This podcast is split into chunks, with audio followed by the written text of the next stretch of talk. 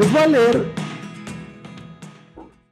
el versículo 32. Si el buey acorneare a un siervo o a una sierva, pagará a su dueño 30 ciclos de plata y el buey será apedreado. Ok, si matas a un israelita libre, pues te, mueres, cuate. Pero no te preocupes, ser esclavo. Una lana y con eso se arregla. Esto es una norma bonita, la, la consideran buena, justa. Esa ya no. La del diente sí. La del diente y la del ojo. Miren, les voy a volver a leer el versículo 26. Si alguno hiriere el ojo de su siervo o el ojo de su sierva y lo dañare, o sea, ya le sacaste un ojo, se lo dejaste inservible. O sea, piensen en el trato que se le da a los esclavos. ¿Esta es una norma buena o mala? ¿Mala? Maltrato. Maltrato. ¿Ustedes creen que Dios está de acuerdo con la esclavitud? Entonces, ¿qué está haciendo esta norma? Está temperando. O sea, Dios está trabajando con una sociedad enferma. Y no me refiero a la sociedad israelita, con un ser humano enfermo, que si puede esclavizar al de al lado lo hace. Y entonces Dios en su cerebro es, a ver, Estoy trabajando en este momento en un mundo dañado que tiene esclavos. Ok, este es el estatus de las cosas, ni modo. Los acadios matan y los moabites matan a sus esclavos como se les da la gana. Eventualmente lo harán los romanos, todo el mundo. Pero ustedes no. Si tú un día te histerizas con el siervo y le tumbas un diente en tu locura o le desgracias un ojo, lo vas a dejar libre. Lo que está haciendo Dios es atemperar. Si me explico, está está trayendo tantita, por decirlo así, humanidad a este pueblo. Por eso el resto de los pueblos, la idea era que dijeran, oye, tú tienes buenas normas, tú tienes normas mucho más humanas que las mías, porque yo soy un desgraciado y me vale si los mato o no los mato. Sí se entiende, pero no es una norma en sí, o sea, que tú quieres tener en tu constitución. Sí me explico, lo que tú quieres tener en tu constitución es que todo ser humano es libre y nace libre y no hay esclavitud. Bueno, en la constitución israelí de aquel entonces tienes contemplado, tienes contemplada la esclavitud, pero atemperada. Y si se trata de un siervo israelita, hay un tope de tiempo que lo vas a poder esclavizar. ¿Se acuerdan? El séptimo año lo dejas ir, mi cuate. Como las mujeres cuestan, si te la dio el dueño, si te la dio tu jefe, se la queda a él y a los hijos, porque pues, los becerros y los hijitos son los míos. Si tú ya venías, ya tenías mujer, si son tuyos, etcétera, etcétera. ¿Ok? Lo que les quiero decir es que Deuteronomio 24, en donde se permite dar carta de repudio, es, es una disposición similar que tiene por objeto, a ver, no te puedes divorciar por cualquier causa, y si te divorcias, le tienes que dar una carta, lo más probable, el pasaje no lo especifica, pero es natural que le tienes que poner la causa ahí, oye, te estoy repudiando. Y además eso le sirve a la mujer para que otro hombre la ampare. Porque acuérdense que las mujeres y los niños en esas sociedades patriarcales la tenían muy difícil. Y su vida gira alrededor de los hombres. ¿Ok? Ahorita vamos a hablar de feminismo y todos estos temas que les apasionan. ¿Ok? Pero en aquel entonces la carta de repudio le sirve a la mujer para poderse casar sin que la maten por adúltera ni maten al otro. Oye, ¿eres casada o soltera? No, soy soltera. Oye, pero yo te di con fulano, sí, pero me repudió y aquí está mi, aquí está mi, pues mis certificados, si así lo quieren ver, de que soy soltera, de mi estado civil, si así lo quieren ver. ¿Ok? Pero no es una, no, es como estas normas, en donde el deseo de Dios no es, la, no es la esclavitud, el deseo de Dios no es el divorcio. Y los fariseos hacen los lolos, y les voy a decir por qué. Los saduceos se hacen lolos con todo, porque ellos creen que la Biblia termina en Deuteronomio. Los fariseos no, los fariseos sí creen en los profetas. Váyanse al libro de Malaquías. Ok, lo que pasa es que no entendemos algo, esta idea de Emanuel, se llama Emanuel, Dios con nosotros. Cuando Dios crea al ser humano, lo hace con una intención, me quiero llevar contigo, y entonces te hago libre y te hago que traigas mi imagen. Entre otras cosas, el, ser portador de mi imagen te permite dos cosas, entender tu propia existencia y entender la mía, y entonces eso permite que nos relacionemos.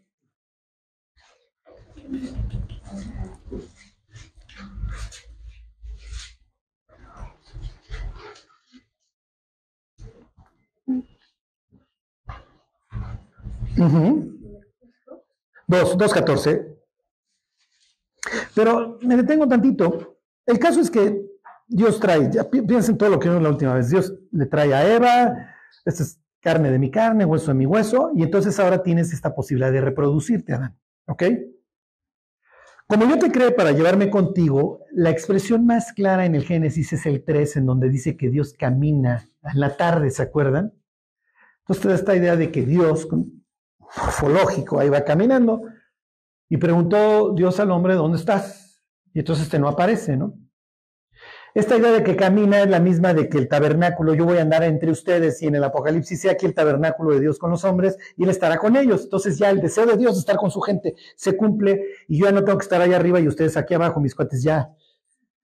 La pared intermedia ahora sí en todos los sentidos se acabó y nos llevamos de cuáis y el hecho de que tú me veas no implica que mueras, ya, ya podemos estar, ser felices. Órale, ya te di un cuerpo que aguanta que estés frente a mí. Pero como no solamente te quiero a ti, a Dani, a Eva, quiero que vengan más, quiero ampliar la familia. Piensen en la expresión de los salmos que dice que dichoso el hombre que llenó su aljaba de ellos, refiriéndose a los hijos, que son como flechas. entre más hijos tienen, mejor. Y luego aclara, cuando discutían en la puerta no ser avergonzado, porque en la puerta era donde eran los pleitos. Entonces, cuando llegaba el cuate que tenía 40 hijos, pues llegaba él y los tres García y los que se acumulaban esa semana. Sí me explicó. Y entonces tengo un clan, mi tribu es muy grande. Ok. Y entonces le dice Dios aquí, Malaquías quiere decir mensajero de Dios, entonces manda al mensajero a que regañe a la clase sacerdotal y les dice, mas diréis, ¿por qué Dios está quejando? Y entonces la gente dice, ay, ¿por qué te quejas Dios? Dice, porque Jehová ha testiguado entre ti la mujer de tu juventud contra la cual has sido desleal siendo ella tu compañera, ¿se acuerdan? La mujer que me diste por compañera y la mujer de tu pacto. Entonces hay un convenio entre hombre y mujer, hay un pacto. No se claven mucho en la palabra, a veces pacto implica entre uno mayor y otro menor, a veces entre iguales. Aquí la idea es que tú y yo hicimos un acuerdo. Que hay un acuerdo entre tú y yo. Versículo 15. ¿No hizo el uno habiendo en él abundancia de espíritu? ¿Y por qué uno? Porque buscaba una descendencia para Dios. Esta es una frase muy importante. Dios le da la posibilidad al ser humano de procrear porque quiere que se extienda la familia. ¿Sí se entiende? Y lo aclara aquí. Dice, guardaos pues en vuestro espíritu y no seáis desleales para con la mujer de vuestra juventud, porque Jehová Dios de Israel ha dicho que él aborrece el repudio. Entonces, que los fariseos no se anden haciendo los locos cuando, ay, es lícito dar carta de repudio. Jesús les pudo haber dicho, ¿Qué creen que opina Dios del repudio? No, pues Dios lo abomina. Entonces, ¿para qué me vienen a preguntar? ¿Sí me explicó? Claro, Jesús no va a hacer referencia a, Malaquías, aunque obviamente está flotando en toda la conversación, va a hacer referencia al Génesis y les va a decir, a ver, mi cuate, ¿para qué, los, ¿para qué hizo Dios entonces a la mujer? Si a la mera hora la va a desgraciar corriéndola.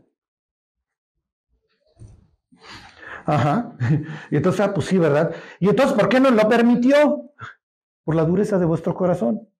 Y así como el cuate tenía esclavos y se le prohibía que en su dureza les desgraciara el ojo o el diente, y si lo hacía lo corriera, así también no le está dando chance porque está operando con una sociedad que está dañada, con un ser humano que está dañado, por eso les permitió el divorcio. Pero no es el deseo ni que estén desgraciándole los ojos a los siervos, ni que se estén divorciando. Hay muchas normas así.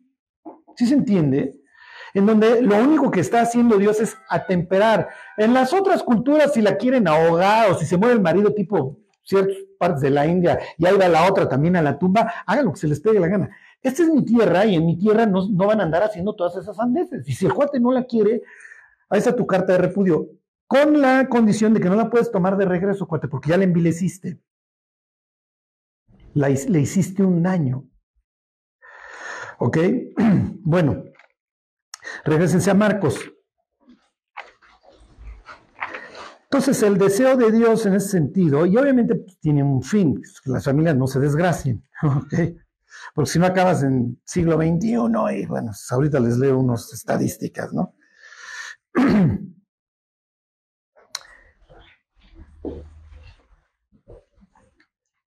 ok, entonces les leo Marcos 19. Dice, por tanto, lo que Dios juntó, no lo separe el hombre. Ok, ya, nos queda claro. Ya la semana pasada les expliqué toda la cosmovisión bíblica, para que fue traída la mujer, para que junto con el hombre mantuvieran el orden. Entonces, desgarrar esa unión, pues lejos de mantener el orden, lo va a dañar más. Bueno, en casa, 10-10, esto es típico de Marcos, ¿se acuerdan?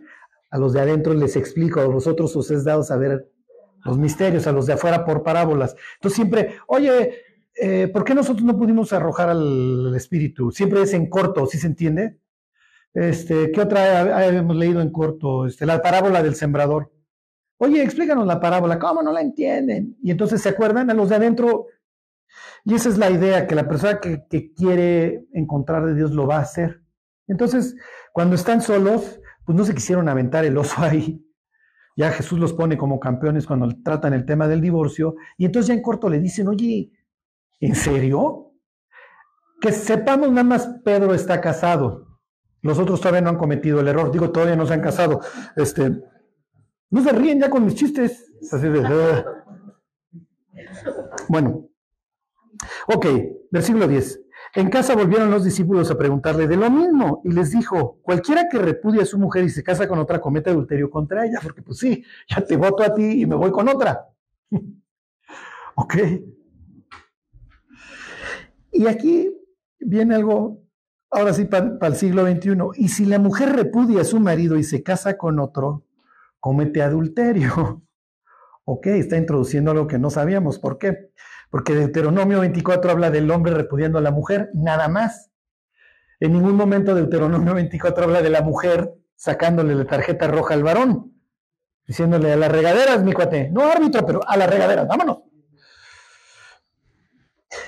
Las mujeres repudiaban también a sus maridos. Y aunque ustedes no lo crean, miren, conforme pasa el tiempo, más aprendemos de, la Biblia y de, las épocas, porque más cosas se van descubriendo. Y estaba leyendo que se descubrió una carta de repudio de una mujer judía a su marido judío. Y ahí venían las causas, era, no me acuerdo, no me acuerdo dónde era la chava, de dónde era la carta. Es, si mal no recuerdo, año 200 antes de Cristo. Y ahí de cuando los conquistan los griegos y acaban ahí con los Ptolomeos en el norte de África, este, también hay, hay todo, pues, ahí una cantidad de documentos que aclara que las mujeres también repudiaban. ¿Se acuerdan de doña Herodías, que en un sentido repudia a Felipe para casarse con el cuñado, con, con Herodes Antipas? Entonces las mujeres practicaban también el divorcio. Como que uno, como que nunca lo leemos así. Si la mujer repudia al marido, no, la mujer también llegaba y le decía, sabes que ya no te quiero, ya me voy. En ese sentido ya eran modernos. ¿Ok? Lo que sucede es que nuestra modernidad nos ha llevado a que ahora, como les está diciendo, el 70, 80% de los divorcios según el país lo inicien las mujeres. Mientras más elevada es la educación de la mujer, más probabilidades hay de que inicie el divorcio. ¿Por qué? Porque el marido se vuelve innecesario, se vuelve inútil. Yo estoy esperando el día que llegue a mi casa y mi mujer me diga, mm, tu utilidad en la casa es nula, retírate, ni siquiera alzas tu cuarto. bueno,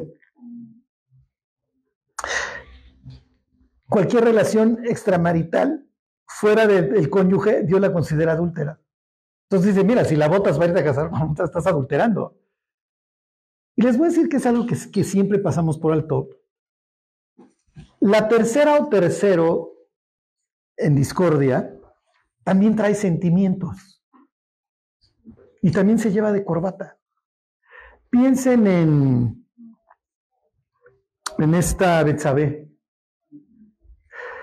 La ley establecía que si una mujer era abusada por otro hombre, dentro de las murallas tenía la obligación de gritar. Si te violaba en el campo, pues te echabas de gritos, pero no, no, no eres responsable, ¿sí se entiende? Porque no te voy a culpar de adulterio porque nadie te hubiera podido ayudar, estás en el campo. Pero si estás en una ciudad, hay gente que te va a auxiliar si te van a abusar.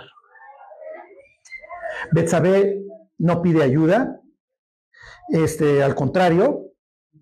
Entonces, y acuérdense que pues, obviamente esto te está contando una historia y David es el tipazo. Entonces, no, es que el corderito, acuérdate, Charlie, que la mujer es como el corderito. La historia del corderito no tiene por objeto victimizar y poner como una víctima a Betsabé. La historia del corderito es que le llevan a la Suprema Corte de Justicia el robo de un carro. ¿Sí me explicó? O sea, la Suprema Corte de Justicia de un país tiene que ver asuntos más grandes que si se robaron un carro en alguna parte de la República. Entonces es ridículo. ¿Sí me explicó lo que, lo que Natán le cuenta ese día a David? Fíjate que había un cuate que tenía un chorro de ganado y Gandaya le quitó al otro a copito de nieve.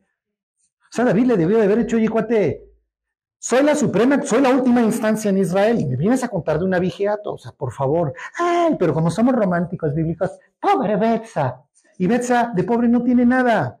Luego le va a ir como en feria. Porque eso ahora vivan con él, mis cuates. No, no, si es un tipazo, eres parte del harem, esto es horrible. Y además, mi hijo Salomón y yo, así vimos la navaja de, de Adonías, ¿eh? o sea. Entonces, o sea, lo que les quiero decir es que el que repudia a su esposa para irse con otra, también le va a ir a desgraciar la vida a la otra. O sea, no, a veces vemos al, adúltero o a la adúltera, al, que participa con el casado o la casada, como un desgraciado. Sí lo es, pero muchas veces tiene sentimientos y también se lo va a llevar de corbata. Esto es, lo que les quiero decir es que esto se, vuelve un desastre, un, desgarre para todo el mundo, para los hijos, para el cónyuge casado, para, el, para, para la víctima, para los demás, para, para, el, que, el, para el cómplice. Ok, entonces sí se entiende, ¿no? O sea, Jesús dice, a ver, te casaste, es tu mujer. Y las únicas dos excepciones vendrían ahí en Mateo 5 y Mateo que es 19.9 o 9.19, en donde dice, salvo por causa de fornicación, sí, pero salvo por causa de fornicación, porque ya fornicó. ¿Sí me explico? Luego les digo la otra causal de divorcio que, menciona Pablo ahí en, bueno, se las digo de una vez en, en 1 Corintios 7 que es, el, este llamado a la paz. A ver, se los leo, para que tengan toda la...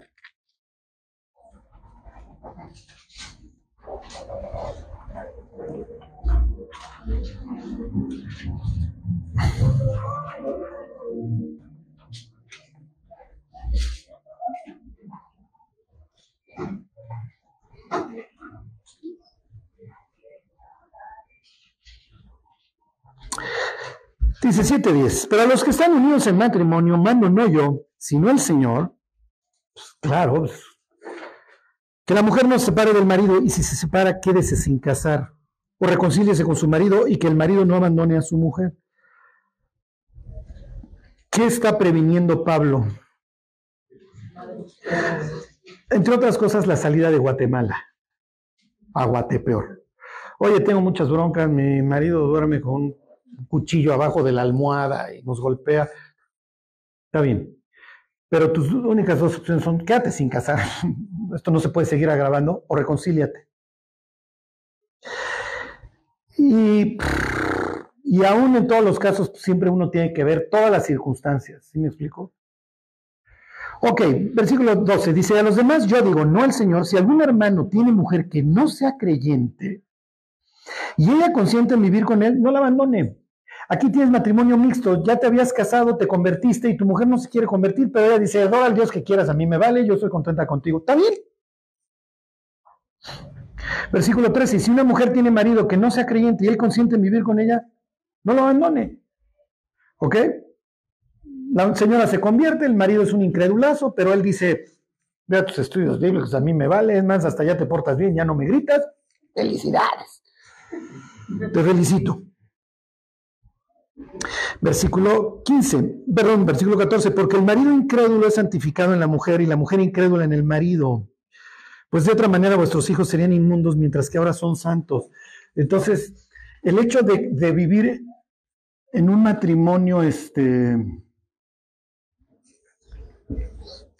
en un matrimonio mixto, claro, esto no es de que me casé con la incrédula, ¿sí me explico? La chava se casa con el incrédulo. No, no, te, se casaron, uno se convierte en el camino. Esto da una especie de paraguas a la familia, ¿sí se entiende? Entonces hagan de cuenta que está cayendo la tormenta y entonces Pablo dice, mira, mientras tú estés en la casa creyente, tú vas a santificar a tu cónyuge y a tus hijos.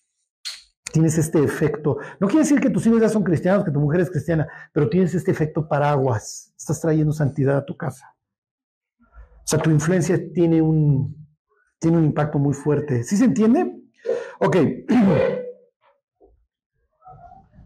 Ok, versículo 15. Pero si el incrédulo se separa, ¿de quién es la iniciativa?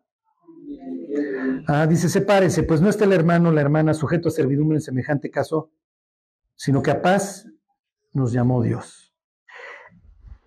Este pasaje, y Mateo ahorita lo leemos, son los únicos en donde la Biblia, a ver, ya te dejó, está bien, sepárate, ya, ni modo. Oye, pues ya se fue el incrédulo o la incrédula. Bueno, no está sujeto a servidumbre en semejante caso, Dios ya te llamó a paz y sé feliz. Y aún en esos casos, siempre hay que ver todos los detalles, ¿sí? Porque hay muchas cosas en juego. Siempre. Y si me caso ahorita con un incrédulo, a sabiendas de que es incrédulo. Sí, luego no te tolera caer en, caerías en este supuesto. Hijo.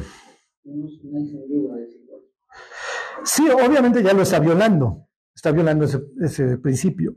Y luego, no, pues fíjate que siempre, oye, si pudieras caer en ese supuesto, pero ¿de quién es la iniciativa de que te dejara? ¿Sí me explicó? tendría que ser de él. Porque... ¿Quién fue la iniciativa de casarse? ¿Mandé? ¿Quién fue la iniciativa de casarse? No, no, a ver, ya Olivia se casa con el incrédulo, luego, hijo, me salió re malo, pero pues, quiere seguir viviendo conmigo, bueno, pues sírvele sus cubas y... Pero bueno, ahí no incurre uno en no esperar lo que Dios tiene para nosotros. Claro, no, no, no, no, miren, o sea, no, no, no, no, o sea, el, matrimonio entre los creyentes tiene dificultades, pero lo, vamos sorteando, ¿no? ¿no? Con un incrédulo pues, no, hay, no, hay no hay propósito, no hay ganas, ya te voto, ¿sí me explico? Pero lo permite Dios el que se lleve a cabo esa unión. Pero no es lo que quiere para nada, es una es violación. Sí, o sea, no digo, no, no me refiero a violar. O sea, estás pasando por encima de lo que Dios te dice porque sabemos que tenemos que esperar por la persona. Claro, claro, sí. Pero si nosotros nos casamos con un incrédulo, no estamos creyéndole a Dios. Exactamente. Y vamos al fracaso. Sí, es muy probable, es muy probable. Es que el fracaso está prácticamente garantizado.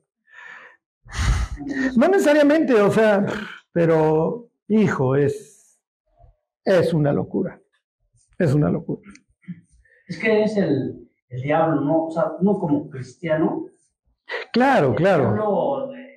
o sea. Sí, mira, re buena gente y te quiere. Sí. Sí, acuérdense, finalmente la atracción es muy fuerte, entonces es lo que impulsa, pero cuando se acaba la atracción y hay que pagar el predial, y, hijo, ya entra la rutina, fíjate que siempre no. Es que chate, eso es como una moneda al aire, ¿no? Porque el incrédulo tanto puede seguir incrédulo toda su vida como, como ser salvo en algún momento. Así es. O sea, tú no puedes saber si él va a creer en algún momento o no, pero tu decisión es como cristiano si lo tomas este, en cada Sí. Y acuérdense lo que vimos hace 15 días. Primero es el propósito y luego me caso. Entonces, Eva realmente llega como una persona que se suma al proyecto. Claro, ella también, pues, feliz. Pero este es nuestro proyecto, somos los encargados de mantener el orden. No sé, por ejemplo, lo correcto sería, no sé, primero... Primero lo convierto. Algo así. Sí, lo que pasa es que miren, en el, Evangeligue, si la persona, si, si el incrédulo está enamorado, abraza el Islam si es necesario. hasta dinamitas se, se, cuelga y se sube en un avión.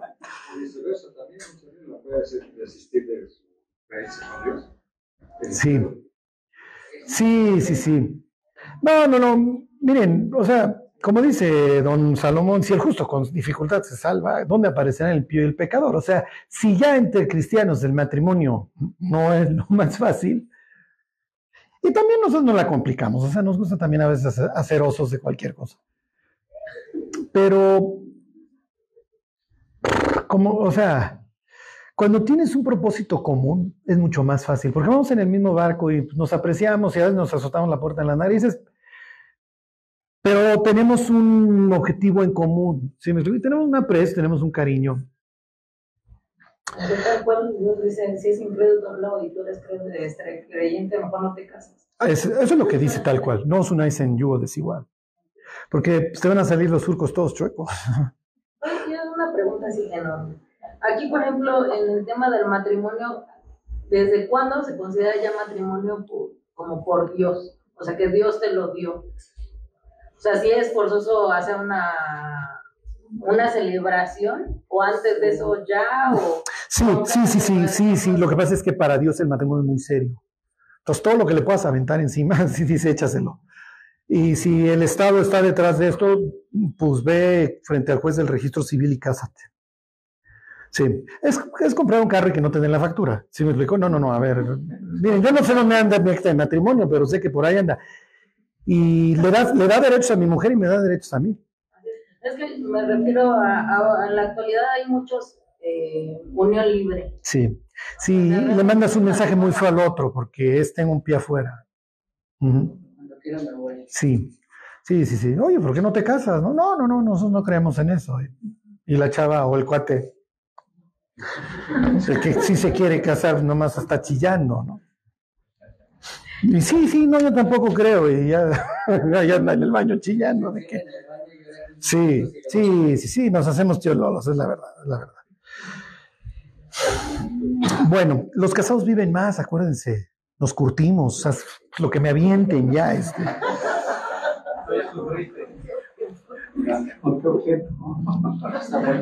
No, no, o sea, llegar al cielo un- unos bíceps. O sea, decir, oye Dios, tenía más bíceps allá abajo que el cuerpo perfecto. Sea, es que ya estabas casado, cuate, ahí le tenías que echar ganitas.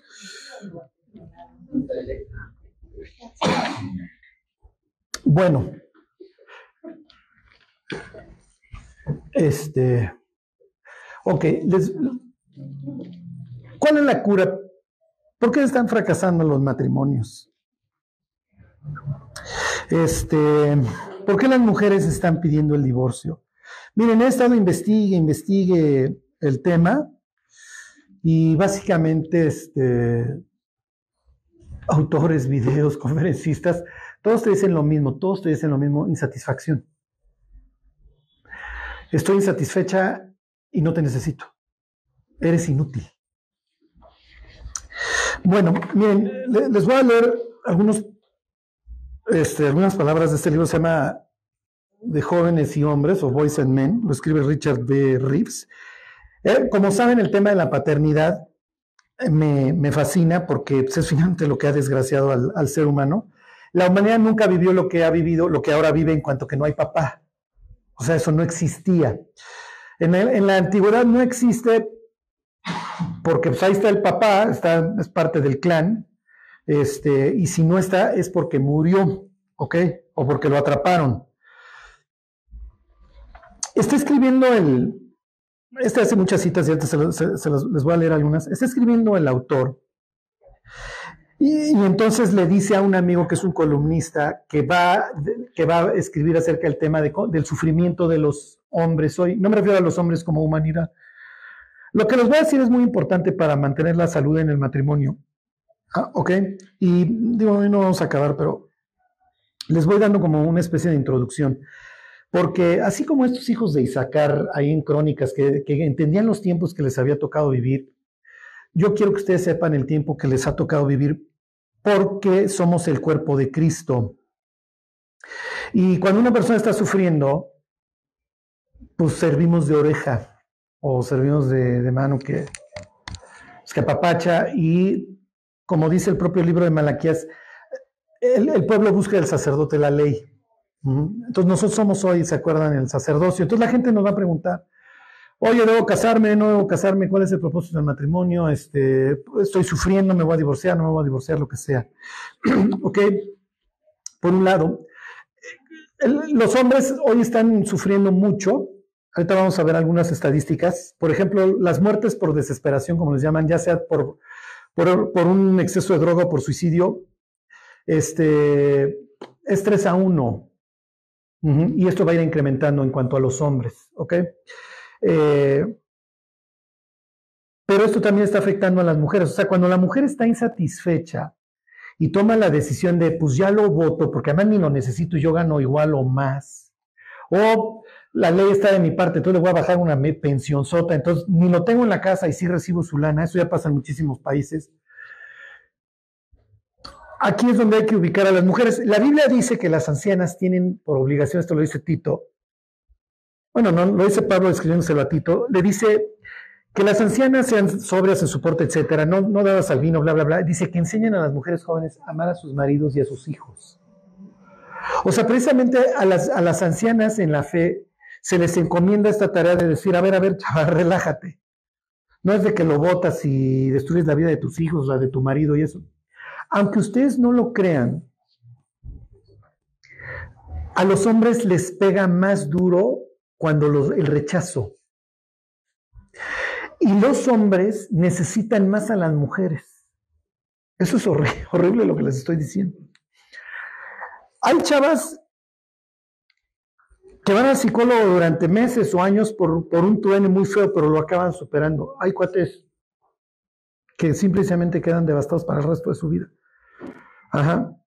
Y que nunca procesan. Hoy tenemos una cantidad de divorciados así, que ya no se van a volver a casar, porque el que con leche se quema, hasta el yogur le sopla. Este, y, y dicen, no, pues así me fue. Y son literalmente gatos encrespados a la defensiva y ya va a ser muy difícil que se abran. Eh, el amor implica una cosa, digo, piensen en Cristo, desnudo con los brazos abiertos. El amor implica vulnerabilidad. Las relaciones van progresando conforme tú te vas volviendo vulnerable. No es lo mismo la conversación de alguien que conoces en el asiento del metro y donde chambeas a una persona con la que ya tienes intimidad. Si me explico, ya le vas a empezar a revelar muchas cosas acerca de tu familia, de tu vida, de tus miedos, de tus traumas, de, lo que has sufrido. Y eso te vuelve vulnerable porque al otro le estás dando armas. O sea, yo me acuerdo de una señora que le decía, pues con razón tu papá se suicidó y tú eres igual. Entonces dices, oye, ¿cuál, ¿cuál es el objetivo de decirle eso a tu esposo? Y ella, si es, si es honesta, te va a decir, nada más uno, dañarlo, destruirlo, barrerlo, ganar el round. Y ahora sí, mi Mayweather, venga otro, ¿no? No, dices, ni Nurmagomedov contra McGregor se desviaban el tabique de esa manera, o sea, te avientan a un cuadrilátero chava y, me y sale corriendo Cuauhtémoc Blanco, que le avientes. No, espérate. No, no, no, no, no, mira. Obviamente, esto ha destruido a los hombres, pero también a las mujeres. O sea, no, el caso es que este cuate está platicando, aquí narra que le dice a un amigo columnista, le dice, oye, estoy escribiendo un libro acerca de, esto. Y le dice el cuate, esto lo cita, y le dice, yo nunca voy cerca de estos asuntos si los puedo evitar. No hay nada sino dolor ahí. Los hombres hoy están sufriendo, los jóvenes hombres hoy están sufriendo. Bueno, estas son algunas estadísticas de Estados Unidos, me imagino que estamos más o menos iguales. Hoy uno este, de cada cinco papás, o sea, el 20% no viven con sus hijos. Más adelante viene otra estadística, ahorita se las leo. Después del divorcio, pasados seis años, eh, no me acuerdo si es la mitad de los hijos no vuelven a ver a su papá. Adiós, ya, te llamabas, nunca te volví a ver. Este, porque a veces la persona dice, no, no, pero es que me voy a divorciar, pero, pero voy a estar presente. Pasan los años y después de seis años la mitad ya no lo vuelve a ver, es natural que empiece a enfriarse la relación. La relación se empieza a enfriar hasta que finalmente el papá desaparece por, por completo, con todo el daño y dolor y vacío que esto va a provocar. ¿Qué es lo que provoca en los hijos? Culpabilidad, porque ellos se culpan muchas veces. No, pues es que fue por mi culpa que se fue o que lo votaron o, lo que ustedes quieran. Y esto te va a generar una sociedad total y perfectamente este, dañada. Este, miren, dice, men account, o sea, los hombres cuentan para casi tres de cada cuatro, miren, me equivoqué en la estadística, tres de cada cuatro, o sea, 70-75% de las muertes por desesperación, ya sea por suicidio o sobredosis. Los hombres están prefiriendo el checkout y lo están prefiriendo cada vez más y más jóvenes. Les voy el señor va mezclando algunos datos, pero solo quiero que vean el estado de cosas y esto, va a ir incrementándose. Por cada 100 títulos profesionales, Este, a las mujeres hay 74 para los hombres.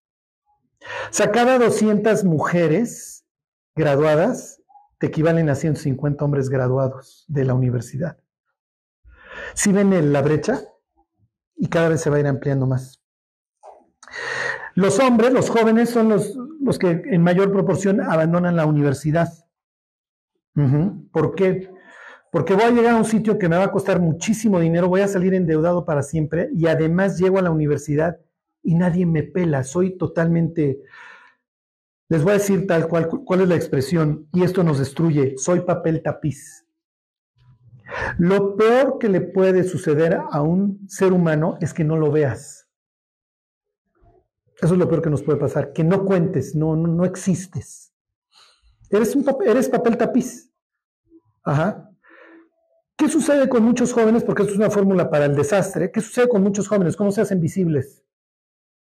Metiéndose a la prepa a masacrar. A ver si ahora sí se acuerdan de mí. Y casi, casi las balaseadas reconocen al desadaptado por primera vez, ya que tienen la pistola enfrente. O sea, estamos viviendo un mundo que no le conviene a nadie, porque cada vez va a haber hombres más resentidos y resentidos. Salieron las estadísticas, y esto es, esto es muy interesante porque por primera vez en la historia tú ves los comportamientos de un ser humano que el diablo está, pues casi casi nos tiene como hamsters, de la aplicación esta para las, entre comillas, citas de Tinder. Digo, no sé qué tan popular sea en México, pero en Estados Unidos es muy popular. El 4% de los hombres recibe recados del 80% de las mujeres. Se los repito, el 4% de los hombres recibe o sea, invitaciones de parte del 80% de las mujeres. Y eso está haciendo una sociedad polígama, porque ese 4% tiene cual rey del Antiguo Testamento, un arema a su disposición, porque constantemente lo están busque y busque y busque al galán que sale con los cuadritos este, en el yate. Y las chavas se le ofrecen y se le ofrecen y se deja querer y se deja querer. Entonces está siendo una sociedad depravada. De ahí, los que todavía van a recibir citas son los que sacan calificación de 8 para arriba en su forma de ver, porque además la aplicación solo te permite ver una primera impresión. O sea, si el juez es amable, no es amable, eso tiene cuadritos y está galán. O sale en los yates o sale en, viajes muy caros. Y eso es lo que me atrae. Del 80% para abajo, si no sacas 8 de galantería, te vuelves prácticamente papel tapiz. Y el 60%, no me acuerdo el 60 o 50% para abajo, ni uno recibe una sola notificación de los hombres. Si tú estás de los trillones, los millones de usuarios de Tinder y eres calificación 6 para abajo, ni te inscribas. Nadie te va a buscar. Pon de foto un papel tapiz, igual y le dan like. sí. Esa es la sociedad en la que vivimos. Eh, porque además ahora estas son las citas, no sabes cómo te ves y qué tienes. Y si no tienes nada, no existes. Simplemente no tienes una oportunidad, no existes. En las mujeres, a las mujeres no les va tan mal porque de seis para arriba sí reciben mucha, mucha invitación.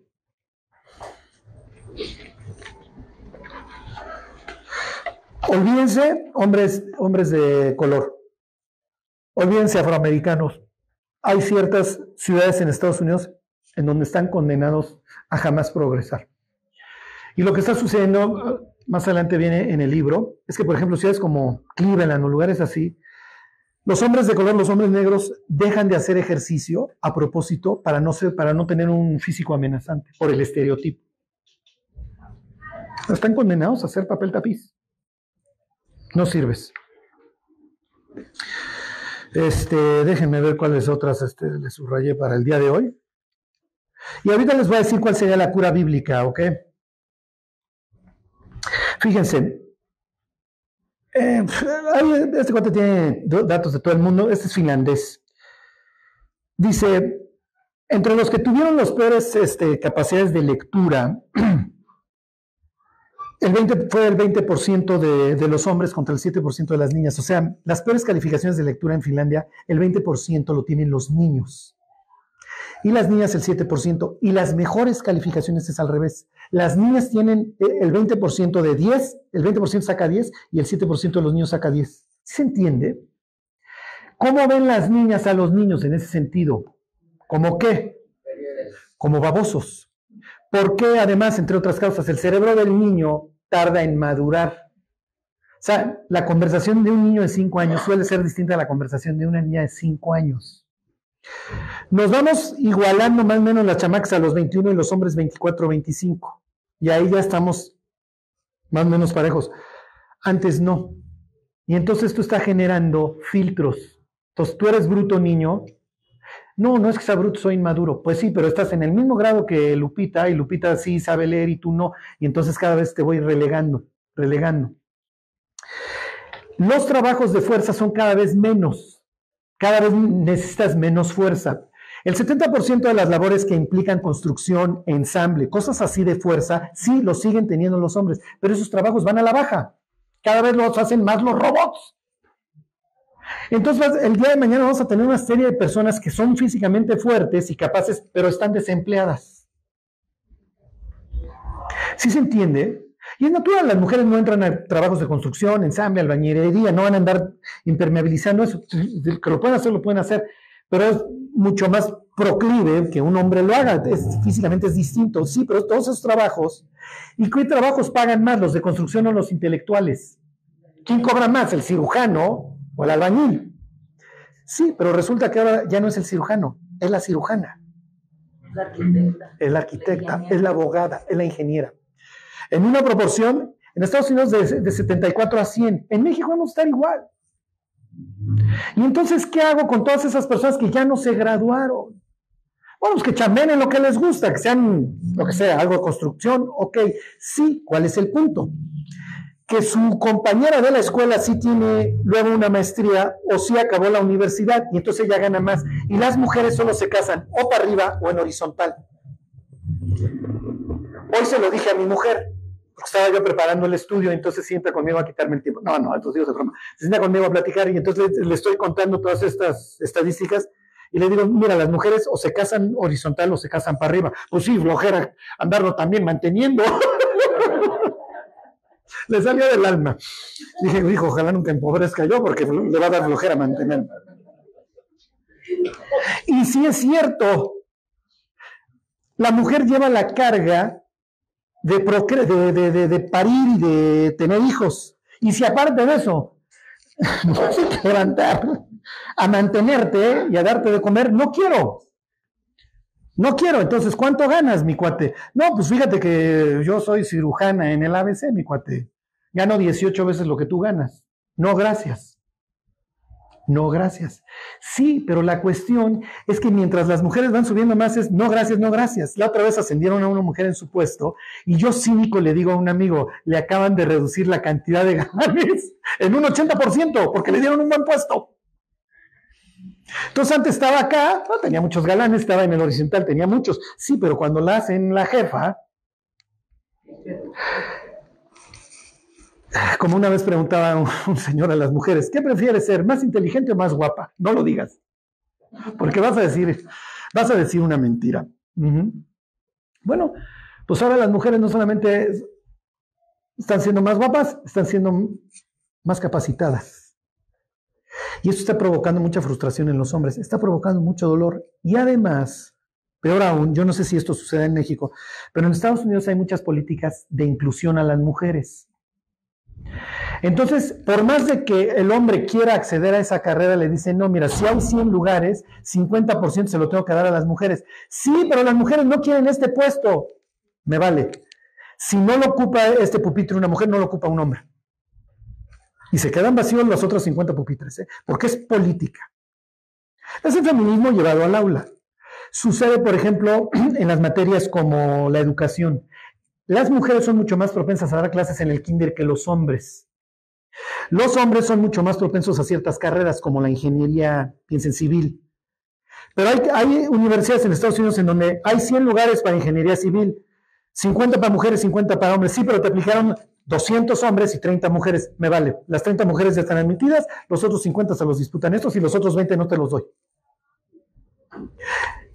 se están creando filtros artificiales. Entonces, más daño, porque si yo quería ser ingeniero civil, voy a competir contra un pupitre vacío. Y entonces ya no califiqué.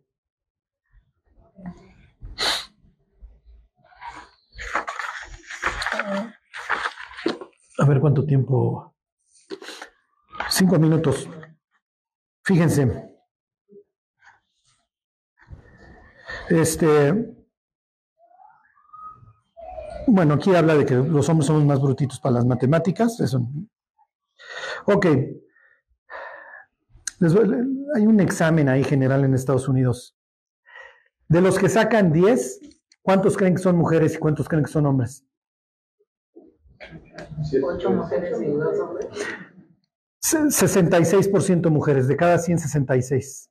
Es natural que las universidades les van a decir, entra tú, tú, tienes las calificaciones más elevadas.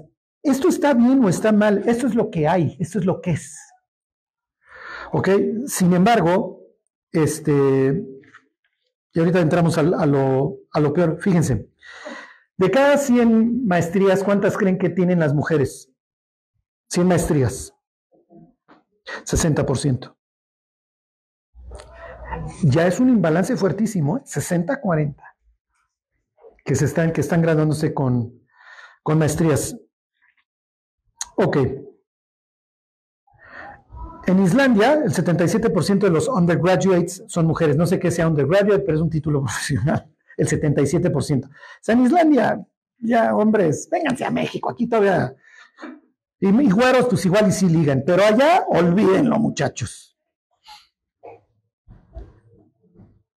Ok, esto ya se los dije, los estudiantes varones son los que tienen mayor riesgo de abandonar este, la universidad en cualquier momento de su vida. Ok. Fíjense, esta estadística es brutal. Uno de cada tres hombres con solamente la preparatoria en Estados Unidos, uno de cada tres hombres que, solo tiene prepa está desempleado. Esto es un desempleo brutal. Si nada más tienes la prepa en Estados Unidos, estás condenado a hacer papel tapiz. Y tus oportunidades de casarte son muy bajas. Fíjense, la mayor caída en el empleo masculino ha, ha tenido lugar en los jóvenes entre 25 y 34 años, que es la edad en donde los hombres y las mujeres suelen casarse. Dicen, mientras que las demandas de trabajo fuerte para los hombres este, van declinando, los hombres son cada vez más débiles. Si tú le mides hoy a un joven de 18 años su testosterona, tiene los mismos niveles en muchos países que lo de un viejito de 80 años hace, hace en los 50.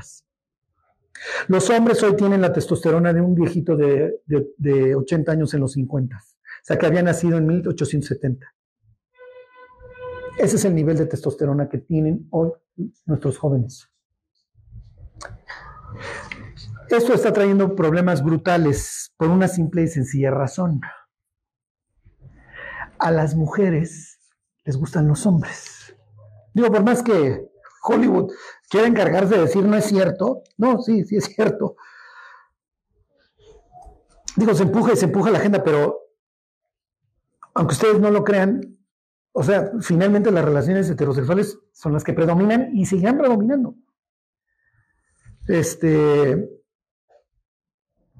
¿qué pasa cuando los hombres dejan de serlo? ¿Qué pasa cuando la mujer domestica al marido dentro del matrimonio. Lo destruye y lo acaba odiando. Y ahí entra la insatisfacción. Por eso es que Pablo le escribe a los corintios y les dice, portaos varonilmente, porque Corintio es un antro. Corintio, ¿se acuerdan? Corintio es un sitio desgraciado. No entro ahorita a detalles, la próxima semana les cuento que era un coloquio y todas estas cosas que hacían los griegos. Los griegos estaban enfermos, los griegos estaban a nivel siglo XXI. Era natural, había mucho abuso a los jóvenes en, el mundo griego. Entonces es natural que, los corintios están depravados, ¿no? Y entonces Pablo les escribe por todos varonilmente. Y dices, Pablo, ¿por qué les escribes eso?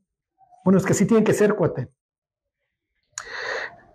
Cuando un hombre se mantiene viril y va progresando en su vida, tiene la posibilidad de mantener la atracción de su mujer, ¿sí se entiende?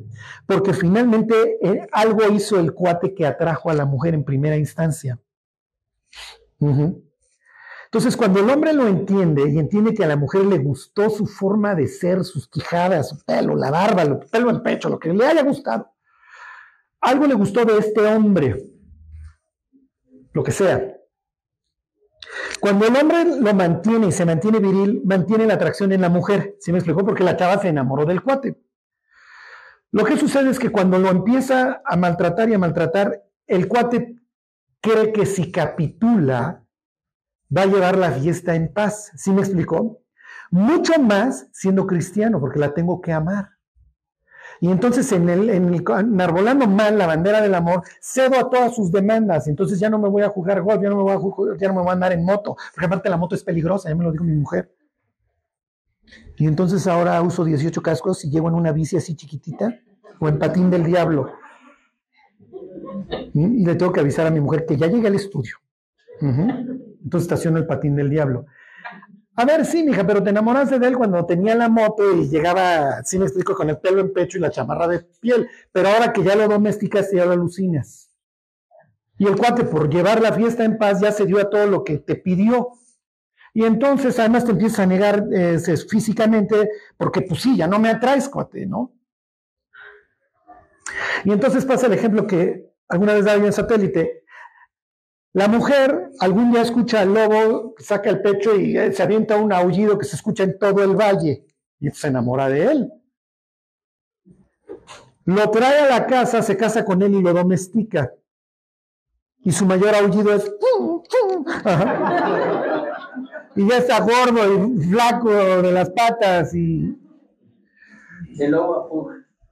Sí, sí, ya, ya, ya, ya lo domesticó, ¿no? Ya lo trae con la cadena y pórtate bien y ya no comes carne, ya no cazas, ahora comes croquetas y... Y de repente la chava algún día va pasando por el supermercado, el gimnasio, lo que sea, y escucha un aullido y se le alborotan hasta las amalgamas de las muelas. Es la verdad. o sea, discúlpenme mis chistes, pero es la verdad. Y entonces huye con el profesor del gym. Porque, oye, es que cuando tu marido lo hacía, se lo festejabas, pero un día lo domesticaste y ahora lo odias. Es lo que le pasa a Sansón. La próxima semana vemos el libro de jueces. Lo reducen a mortal angustia, al grado que el cuate de ser el lobo es Lassie, ya de la patita. ¿Sí me explicó? El pasaje dice que se enamoró de Dalila, o sea, ni siquiera dice que era prostituta, no se dedicaba. Simple y sencillamente le gusta la filistea esa y se enamora de ella. A la anterior que lo había traicionado la matan. Entonces, cuando le dicen a Dalila, te vamos a dar una lana, vaya ustedes a saber qué tan maligna es Dalila. Dalila entiende una cosa, miren, más allá de la lana, si yo no le saco a este cuate el secreto, me matar, matar a mí, porque es lo que hicieron con la anterior. Entonces, malandra o no Dalila, digo, porque es una de las bad girls de la Biblia, son las chicas malas de la Biblia, igual ella diría, cuates, yo no le saco el acertijo a este tipo y me matan. Entonces, esto era matar o morir. Este,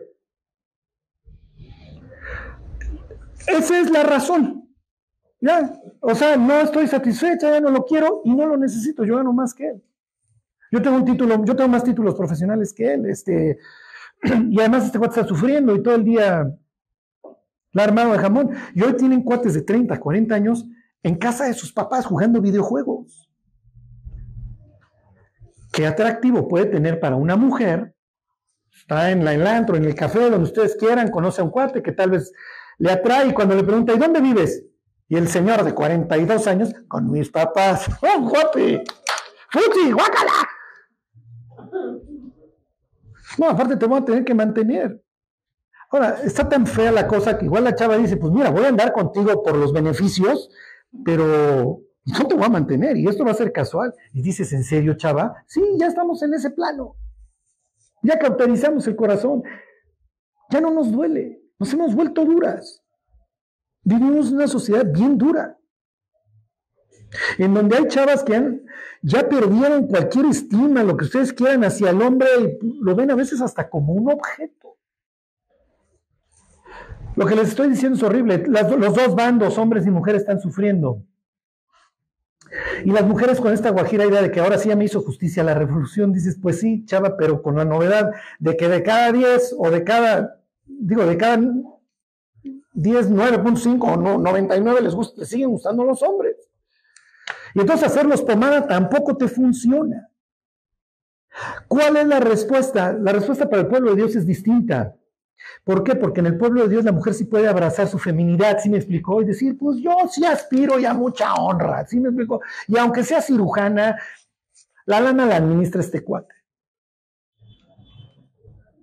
Y yo lo honro, y honrándolo a él, estoy honrando a mi Dios. Y lo que yo he recibido, lo he recibido de parte de Dios, tan, tan. Y aquí el que manda es él. Y sí, sí soy cirujana y soy famosa y gano muchísima lana. Pero no tengo complejos si la lana se la doy a él y él administra. Es una decisión bien grande, es una decisión por fe. ¿Cuál es la responsabilidad para el hombre? Portados varonilmente. Y muchas veces es, te quiero domesticar, no te doy chance, no te doy chance. Porque el día que yo te dé chance, no te estoy haciendo un favor. Es lo que le sucedió a Adán. Adán, a ver, ya pecó Eva, échate la bronca. No, yo no me echo esta bronca. No, yo también, a ver, pásenme lo que estoy trabajando, mija, y nos damos los dos del jardín.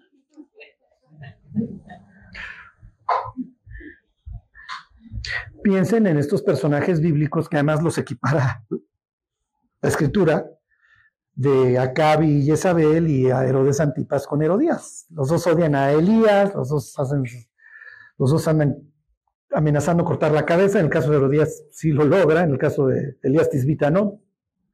Pero tienen un par de payasos. Tienen un par de payasos. Y, sus mujeres, unas asesinas desgraciadas, que obviamente los usan. ¿Se acuerdan de esas palabras? Tú eres rey de Israel, así como vamos, o sea, ha sido la relación más espantosa. ¿Y saben qué es lo peor hoy en la iglesia? Que se repite. ¿Sabes muchos acá? O sea, la señora que luego, fulano, despídete que ya nos vamos. Y el juez se levanta a despedirse y dices, guate, no, o sea, te tengo que pasar un anuncio de Tecate, mi cuate, o sea, tenemos que volver a la virilidad. Sí, sí, sí. Sí, no. Por ahí, bueno, ahora en la juventud, lo que está sucediendo es que ya no se quieren esforzar los hombres, ¿no? Ahora ya se conforman con tener una patrimonio. O sea, ¿y nos vas a llover sobre mojado? ¿Nos vas a llover sobre mojado? Es que yo, por Nos ves que ya estamos fregados y chillando. y- Es que ni se esfuerzan, muchachos. Están de comodinos. Sí, pero es verdad. Es verdad. Y eso lo dice este cuate en sus estadísticas. Los hombres están abandonando todo. Todo, todo, toda esperanza. Sí, sí. Y es brutal, es brutal. Lo están abandonando. Ahí voy. Este, porque ya no le ven sentido. No hay propósito. Ya no se los leí, pero así viene tal cual la frase de un entrevistado y dice, no, no tiene propósito mi vida. La próxima semana les voy a seguir leyendo. Les termino con esto. El hombre, por, por toda la historia, fue el proveedor.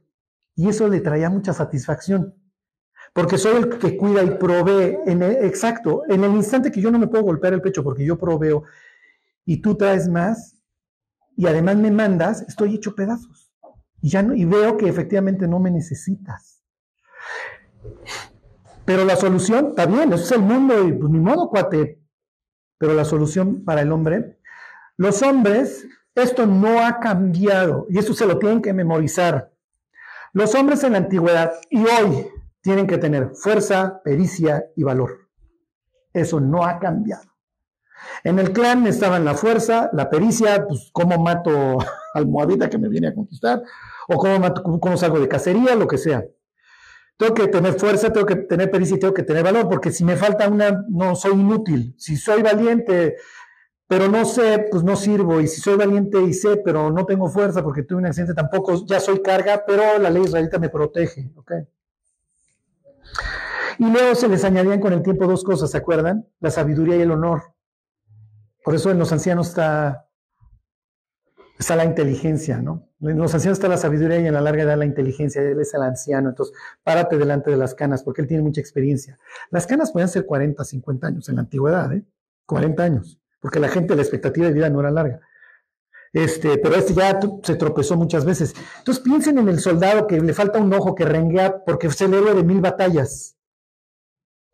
Mandaba un mensaje muy fuerte a los jóvenes. Miren, yo, yo soy, yo fui rifado y ahora tengo esta honra y yo soy el anciano y yo tomo decisiones de cómo plantear la estrategia en la guerra, lo que sea.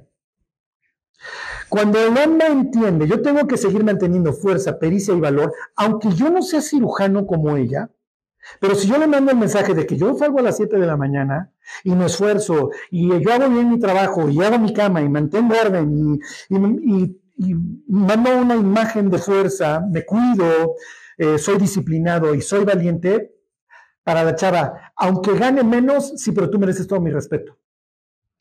Y si eres un hombre de Dios y no te dejas mangonear, siempre vas a mantener mi respeto. Para los hombres, flash informativo, ustedes no lo saben. Por eso tantos fracasos, muchachos. Las mujeres todo el tiempo están probando a los hombres. Todo el tiempo. A ver qué haces. Y cuando vas pasando los exámenes, ellas reciben una cosa que es tranquilidad. Entonces muchas veces la mujer inconscientemente molesta para ver cómo reacciona este. Y si se mantuvo firme, me manda un mensaje de que ese cuate sabe lo que está haciendo. Olvídense en el noviazgo. En el noviazgo las mujeres se dedican a probar a los hombres. ¿Por qué? Porque si ya voy al día de mañana voy a traer a tus críos, mi cuate, y voy a estar embarazada y voy a arriesgar muchas cosas, mi tiempo, mi patrimonio, pues quiero ver que valgas la pena. Entonces, si todo el día me estás mandando WhatsApp, ¿y cómo estás, linda? ¿Por qué no me has contestado? Oye, llevo cinco minutos y no me contestas, cuate. Ya, ni te esfuerces. O sea, no te voy a contestar. O sea, el primer examen lo tronaste. O sea, no tienes el poder de dar un paso atrás. Eres un perro faldero. Y yo estoy esperando al lobo, no al las. ¿Y por qué no me contestas?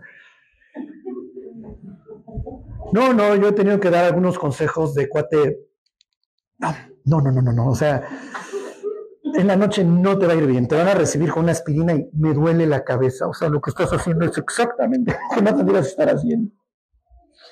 Pero es que, Charlie, estoy sacando la basura y estoy sacando al perro. No, no, eso no va a funcionar. No quisiera decirte que. Que miren, a veces todos sacamos la basura y al perro, ¿no? Pero Luego, ya no me des cosas. Este, luego ves a los cuates cargando la bolsa y dices, no va a funcionar, mi cuate. No. No, no va a funcionar. No va a funcionar. Este, pero bueno, la próxima semana a los solteros les doy tips y van a decir, mm, con razón. Oye, todos los 18 WhatsApp seguidos que mandaban no le mostraban mi interés, créeme que entendió tu interés. Ajá. Pero en el tercer WhatsApp ya te veía con una máscara de hockey y un machete. O sea, pues es natural. Es natural. Este, ahora me he dedicado así a aconsejar solteros. Ay, ay, ay, bueno. Dejan en visto. Ajá, sí, no, ya dejan en visto. Con el látigo de mi desprecio. Ahora, ruégame, no lloro porque te vas, sino porque no te has ido. Bueno, ni modo, la próxima semana seguimos viendo esto. Hay un sufrimiento de los dos lados, pero no tiene que ser así en la iglesia. No tiene que ser así en la iglesia. Este, y las mujeres pueden disfrutar su feminidad, aún así trabajar si así lo quieren, eso pues ya, ya es decisión. Este, pero no hay mayor cosa en la vida que entender nuestro lugar en el universo. Eso es lo más importante, saber que estoy donde tengo que estar. Y hoy hombres y mujeres están totalmente desubicados y por eso están sufriendo. Bueno, pues vamos a orar que Dios nos use, ¿sí? Porque el, clima está muy feo. El clima está feo y se va a requerir gente sabia que, que entienda qué está pasando y que sepa aconsejar. Bueno, Dios te damos gracias por, por la nueva vida que tú nos has dado, Dios.